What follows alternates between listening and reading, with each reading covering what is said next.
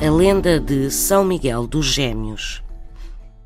Em Gêmeos, no Conselho de Guimarães, conta-se a seguinte lenda. Há muitos, muitos anos aqui existia uma capela dedicada a São Miguel Arcanjo. Junto a essa capela vivia um jovem casal muito rico que teve o infortúnio de trazer ao mundo um par de gêmeos ligados pelo estômago, duas cabeças, quatro braços e quatro pernas, mas apenas uma barriga.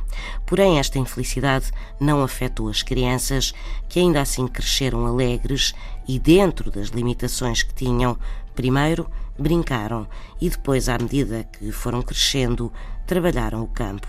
No entanto, acabaram por morrer muito jovens e os pais, em homenagem a estes filhos, que, apesar de todas as dificuldades, tinham conseguido dar-lhes alegria, deixaram todo o património que tinham à Capelinha de São Miguel, pedindo apenas para que, em troca, esta se passasse a chamar Capela de São Miguel dos Gêmeos.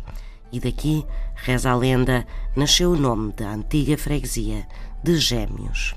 São histórias assim mesmo.